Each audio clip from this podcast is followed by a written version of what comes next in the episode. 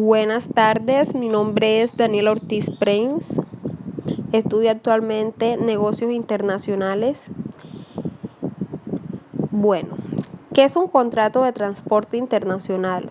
De acuerdo al documento Convenio de las Naciones Unidas sobre el contrato de transporte internacional de mercancías, total o parcialmente marítimo, un contrato de transporte internacional se entenderá como todo contrato en virtud del cual un porteador se comprometa a cambio del pago de un flete a transportar mercancías de un lugar a otro. Dicho contrato deberá prever el transporte marítimo de las mercancías y podrá prever también, además, su transporte por otros modos. Los factores que se deben de tener en cuenta Primero que todo, vamos a definir lo que es flete. Flete es la remuneración que ha de pagarse al porteador por el transporte de las mercancías con arreglo a un contrato de transporte.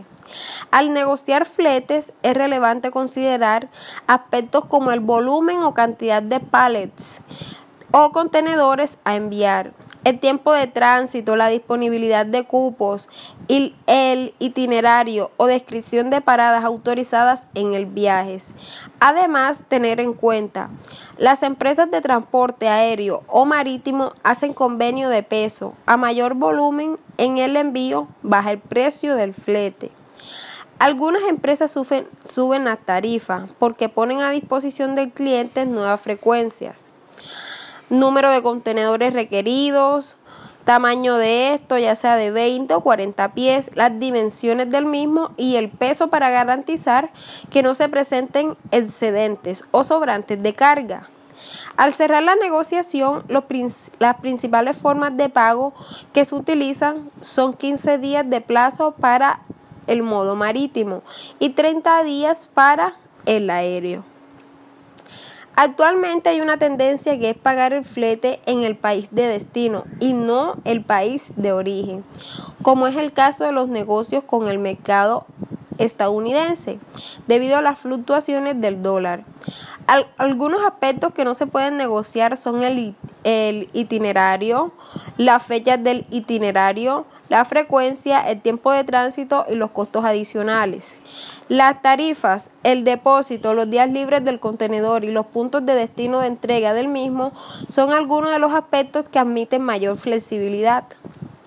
Las tarifas aéreas se basan en la ruta, el tamaño de los envíos, el producto y la relación peso-volumen, es decir, en el factor de estiva. Adicional a la tarifa se cobran los recargos de combustible, eh, full eh, surcharge, y de seguridad, Security Free. El proceso que se debe realizar para llevar a cabo un contrato de compra-venta es un acuerdo entre empresas y personas que residen en países distintos, mediante el cual una parte o vendedor se compromete a entregar en la otra o comprador una mercancía en el lugar convenido, eh, un plazo determinado y un bajo precio pactado, claro está. En el, acuerdo, en el acuerdo se incluye la mercancía, la cantidad, el precio y el medio emitido por mutuo acuerdo entre vendedor y comprador. El mismo puede ser verbal y basarse en la confianza y tiene como prueba por escrito una orden de compra y factura comercial o un contrato escrito. Los que intervienen en el contrato de transporte son el, el porteador, el cargador y el destinatario. ¿Quién es el porteador? Es quien contrae la, la obligación. ¿Cuáles son las obligaciones del porteador? Recibir la mercancía, emprender el viaje, custodiar la carga y entregar la carga al destinatario. ¿Cuáles son los derechos del porteador? El pago del flete convenido. El cargador tiene, ¿quién es el cargador? El cargador es quien por cuenta propia o ajena encarga la conducción de mercancías al porteador. Las obligaciones del cargador es entregar mercancías al porteador, aportar documentos y pagar el flete convenido. Y los derechos del mismo es a la ejecución de la prestación convenida, a dejar sin efecto el contrato y de preferencia. ¿Quién es el destinatario? ¿A quién se envía la mercancía? Puede ser a la vez cargador y destinatario. Las obligaciones del destinatario, otorgar recibo de las mercancías y también pagar al porteador el flete y gastos en los que se haya incurrido. ¿Qué documentación se debe contemplar en un contrato de transporte internacional? Bueno, de acuerdo al artículo 35, que es emisión del documento de transporte, del documento electrónico de transporte, salvo que el cargador y el porteador hayan convenido en no utilizar ni un documento de transporte ni un, ni un documento electrónico de transporte o salvo que utilizar uno de esos documentos sea contrario a la costumbre o los usos del comercio o a la práctica del tráfico, al hacer la entrega de las mercancías para 25 su transporte al porteador o a una parte ejecutante, es decir, el cargador o con el consentimiento de éste. El cargador documentario tendrá derecho a obtener del porteador A. Opción del cargador. A un documento de transporte no negociable y B, un documento de transporte negociable.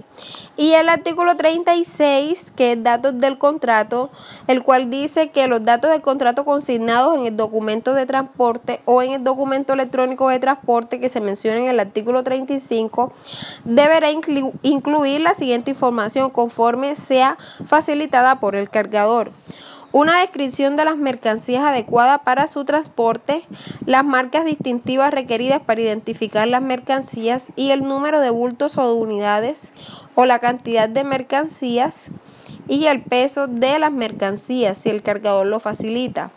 2. Los datos del contrato consignado en el documento de transporte o documento electrónico de transporte que se menciona en el artículo 35 deberán incluir también un indicación del estado y condición aparentes de las mercancías en el momento en que el porteador o una parte ejecutante la reciba para transportarla. B. El nombre y la dirección del porteador. Y C. La fecha en la que el porteador o una parte ejecutante recibió las mercancías, en la que las mercancías fueron cargadas a bordo del buque o en la que se haya emitido el documento de transporte o el documento electrónico de transporte. Y D, si el documento de transporte es negociable, el número de originales del documento de transporte negociable debe haberse emitido más de uno.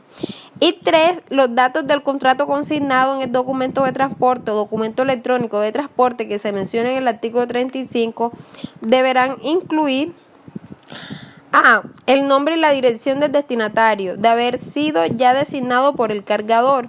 B. El nombre del buque, si ha especificado en el contrato de transporte. Y C. El lugar de la recepción.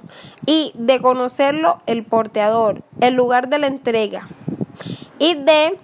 El puerto de carga y el puerto de descarga si se han especificado en el contrato de transporte. 4. A efectos del presente artículo, la forma, estado y condición de aparentes de las mercancías que se emplea en el apartado A del párrafo 2 se entenderá referida al estado y condición de las mercancías a la luz de A. Una inspección externa razonable de las mercancías, según estén embaladas efectuadas en el momento en que el cargador las entregue al porteador o una parte ejecutante. Y B. Cualquier inspección complementaria que el porteador o una parte ejecutante lleve a cabo antes de emitir el documento de transporte o documento electrónico. C. ¿Quiénes intervienen y cuándo se aplican los inconteros? Bueno, quienes intervienen en el contrato de seguro es el tomador ¿Quién es el tomador? Es quien contrata la póliza, bien sea el exportador o el importador. ¿Quién es el asegurador? Es la empresa aseguradora que puede asumir los riesgos asociados al transporte. ¿Quién es el asegurado? Es la persona en quien el suceso de cualquier riesgo puede afectar directamente. ¿Y quién es el beneficiario? Es quien por efectos de contrario tiene derecho a recibir cualquier contraprestación inherente al mismo de parte del asegurador. ¿Cuándo aplica el contrato de seguro? Siempre existe un riesgo de daño, pérdida de demora de la carga, sin importar el medio de transporte por la que es necesario que las partes de la negociación aseguren los embargues contra daño, pérdida o demora durante todo su trayecto. Aunque no es obligatorio adquirir pólizas de seguro de transporte, algunos incoterms obligan al vendedor a tomar la póliza a nombre del comprador, como CAIF y CEF, por lo que menos el transporte de la carga hasta el país de destino. De igual forma, la pérdida o el daño de la carga estarán bajo la responsabilidad del comprador o vendedor, dependiendo del inconter negociado. Durante todo este trayecto, y el no, no seguro los expone a un riesgo realmente innecesario. ¿Cómo se aplican los Inconter en la empresa? En las empresas los Inconter se utilizan para aclarar los costes de las transacciones comerciales internacionales, delimitando las responsabilidades entre el comprador y el vendedor y reflejan la práctica actual en el transporte internacional de mercancía. ¿Qué determinan los inconter? Bueno, los inconter son términos de tres letras cada uno que reflejan las normas de aceptación voluntaria por las dos partes. ¿Cuáles son esas dos partes? Comprador y vendedor. Acerca de las condiciones de entrega de mercancías y productos. Los inconter regulan cuatro aspectos básicos del contrato de compraventa internacional. Uno, la entrega de mercancía, la transmisión de riesgo, la distribución de gastos y los trámites de documentos aduaneros. Muy importante. Los seguros de transporte es un contrato por el cual el asegurador, según las condiciones pactadas o inconter, asume los daños y las pérdidas materiales ocurridas a la mercancía durante su movilización por vía terrestre, marítima o aérea. Bueno. Inconter y obligación con respecto a contrato seguro. Bueno. El Inconter, el vendedor debe obtener un seguro de la carga que le facilite o que le faculte al comprador para reclamar directamente al asegurador y proporcionarle al comprador la póliza de seguro otra prueba de la cobertura del seguro. El seguro será contratado con una compañía de seguros de buena reputación y a la falta de acuerdo. El CFI y el CIP expreso en contrario será conforme a la cobertura mínima de las cláusulas del Instituto para la Carga del Instituto Cargo Claus, del Instituto Aseguradores de Londres y del Instituto of London Underwriters. A petición del comprador, el vendedor proporcionará a expensas del comprador un seguro contra los riesgos de guerra, huelgas, motines, perturbaciones y civiles, si fuera asequible. El seguro mínimo cubrirá el precio previsto en el contrato más un 10%, esto es 110%, y se concertará en la moneda del contrato. Tanto comprador como vendedor deben proporcionar a su contraparte y a petición de esta la necesaria para obtener cualquier seguro adicional. Seguimos con el FAB, FOB, SFR, CPT, DAT, DAP y DDP. El vendedor debe proporcionarle al comprador a petición suya la información necesaria para obtener en el grupo. Gracias, esto fue todo.